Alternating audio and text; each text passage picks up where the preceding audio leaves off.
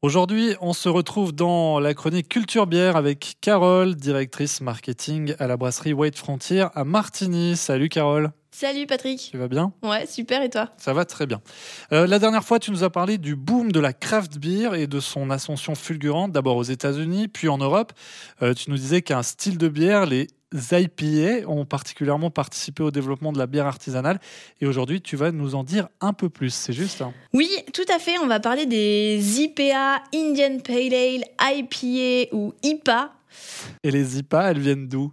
Alors, elles tirent euh, leurs origines, encore une fois, euh, des pale ale anglaises en fait, euh, à l'ère de la colonisation de l'Inde par l'Angleterre, les colons qui arrivaient en Inde souhaitaient boire des bières anglaises et pas des bières indiennes. Quelle ouverture d'esprit ces colons, on, se l'accorde. Une euh, brasserie anglaise s'est donc emparée du créneau et s'est mise à exporter ces fameuses pale ale euh, en Inde. Sauf que durant le long trajet par bateau, les bières perdaient leur goût. On a donc modifié la recette pour qu'elle se conserve mieux en y ajoutant du houblon et en augmentant le taux d'alcool. Ça a donc créé un nouveau style, les fameuses India Pale Ale. Ah, et c'est donc ça que un siècle plus tard on boit encore? Eh ben, figure-toi que non. La recette des India Pale Ale qu'on voit partout chez nous aujourd'hui, c'est la version américaine des India Pale Ale anglaises. Encore ces Américains, tu me diras. Tu sais, la dernière fois on avait parlé des Américains qui avaient croisé euh, des variétés de houblon pour créer des houblons très aromatiques. Mhm. Eh bien, ils ont fait ces fameuses IPA avec leur houblon à eux et leur méthode de brassage, ce qui nous a donné une toute autre version. Ok, et niveau goût, ça donne quoi?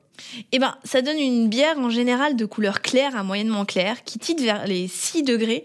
Elle est joliment gazeuse et surtout, on a des arômes explosifs. Si vous buvez une euh, IPA, euh, vous devez être marqué par des saveurs fruitées et floraux. On doit ressentir euh, de la mangue ou des agrumes, parfois même de la pêche. Bref, clairement, on est sur le fruit et ça, c'est grâce au houblon américain. Si on n'a jamais goûté ce type de bière, c'est vrai que ça peut surprendre car il y a une légère amertume.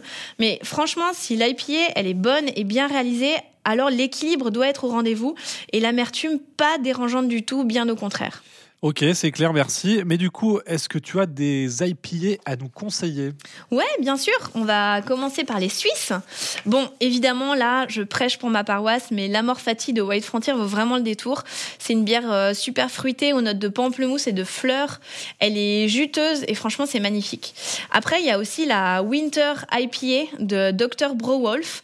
On a également une bière que j'adore, c'est la Cime de l'Est de la brasserie Seven Peaks à Morgin, ou encore euh, la porn star de Hopi People.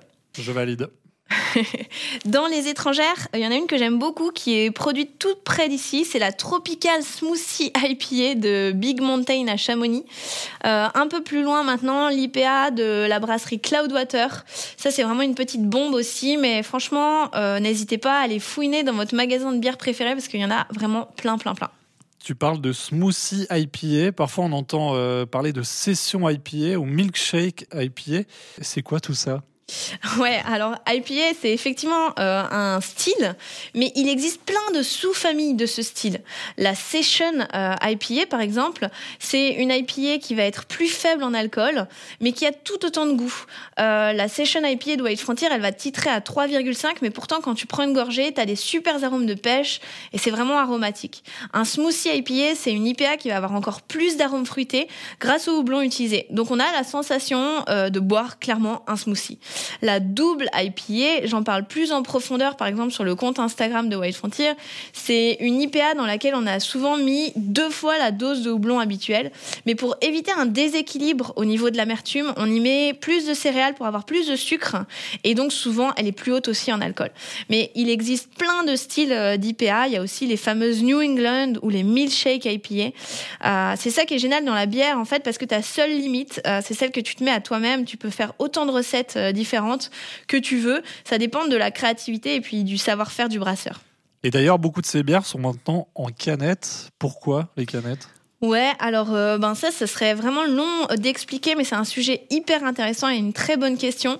Donc promis, euh, j'en parle la fois prochaine. Alors on se retrouve la, prochaine fois pour parler des, des, canettes. Merci beaucoup Carole. Avec plaisir. Et puis on va rappeler le site de White Frontier, c'est whitefrontier.ch.